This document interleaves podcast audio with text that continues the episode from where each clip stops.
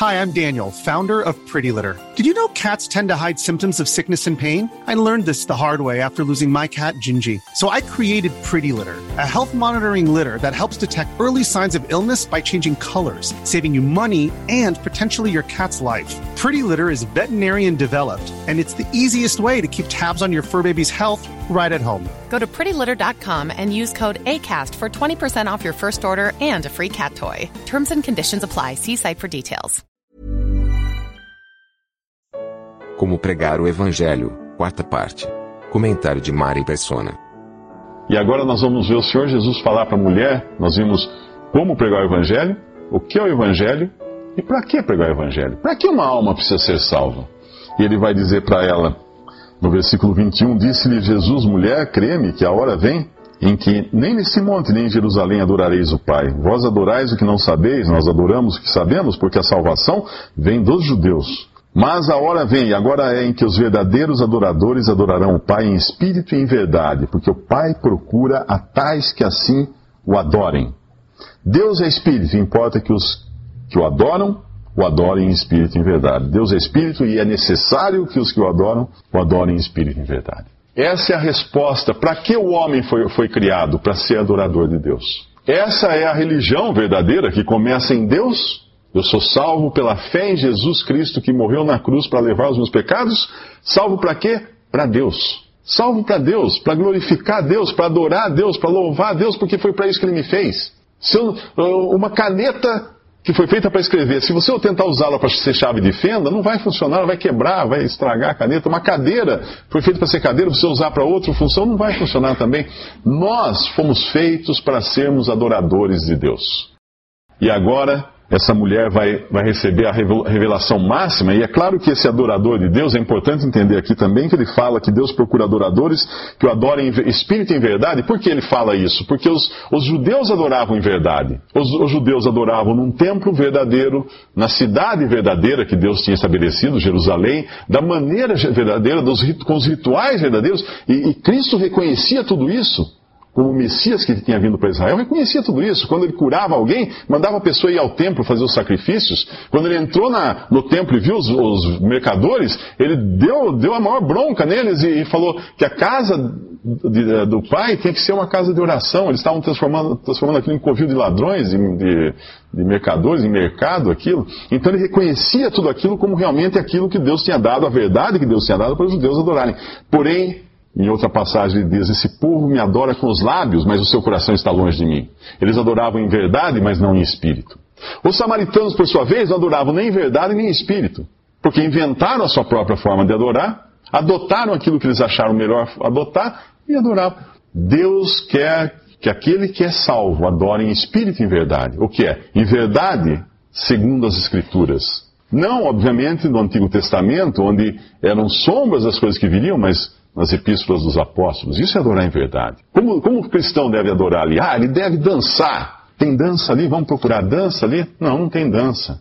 Essa semana eu recebi um e-mail, uma pessoa perguntando do Ministério da Dança, né, para pregar o Evangelho dançando.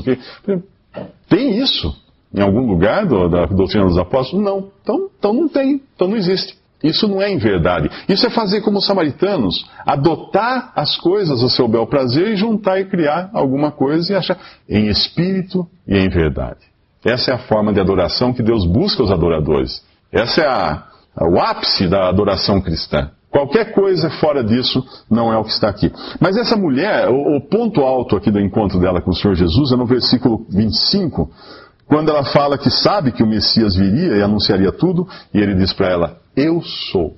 Essa expressão eu sou é a mesma usada por Jeová para se revelar para Moisés. Além dele se, se revelar como Messias, aqui ele está se revelando, se revelando a essa mulher que ele é Deus.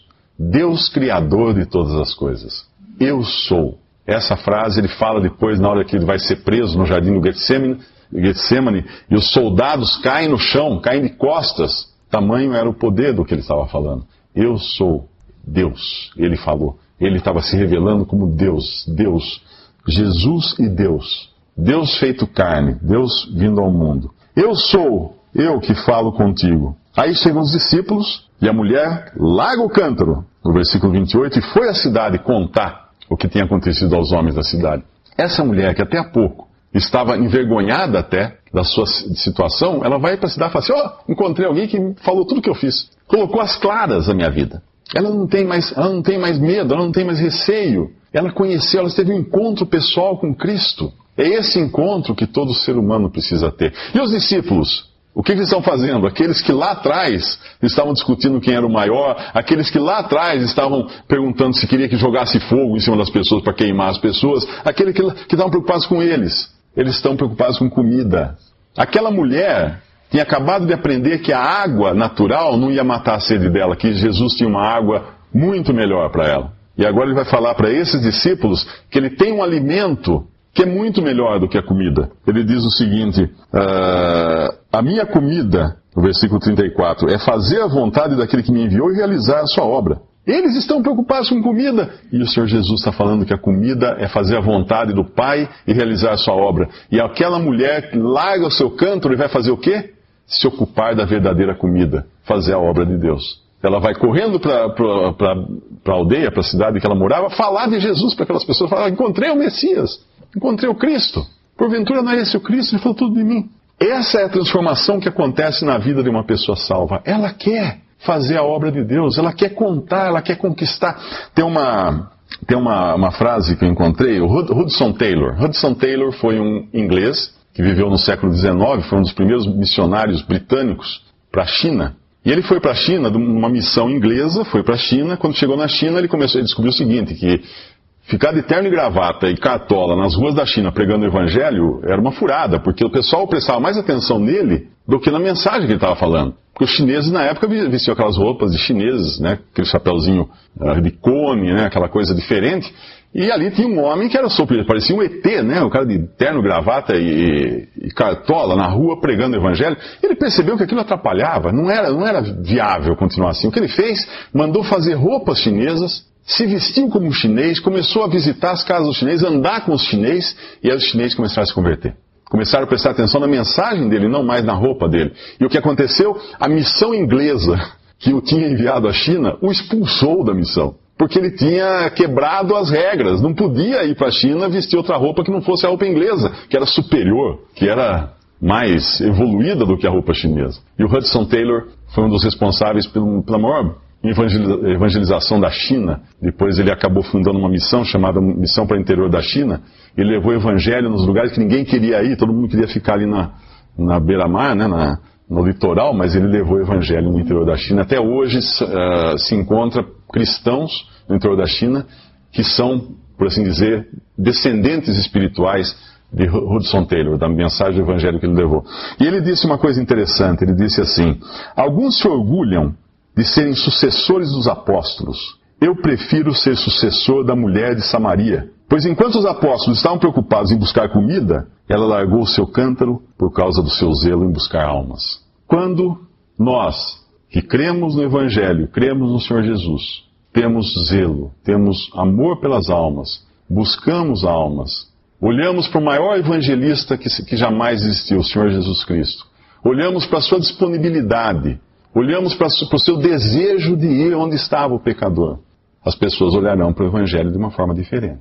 Tirarmos a cartola, tirarmos o terno, né, por assim dizer, e pedirmos água, porque aquela pessoa está pedindo água, está com vontade de água. Esse pregou o Evangelho, esse é o exemplo que nós temos para o Evangelho. E essa mulher é o exemplo de todos nós, necessitados, incapazes totalmente de nos salvarmos a nós mesmos, Desejosos agora, quando ouvimos a palavra do Evangelho, a palavra da salvação, desejosos dessa água e tendo um encontro pessoal com Cristo depois de reconhecermos a nossa situação de extremo pecado e não termos mais nenhum escrúpulo em deixar isso aberto para Deus, para que Ele realmente faça essa obra em nós, nos perdoe todos os nossos pecados e nos salve. Visite respondi.com.br. Visite também 3minutos.net.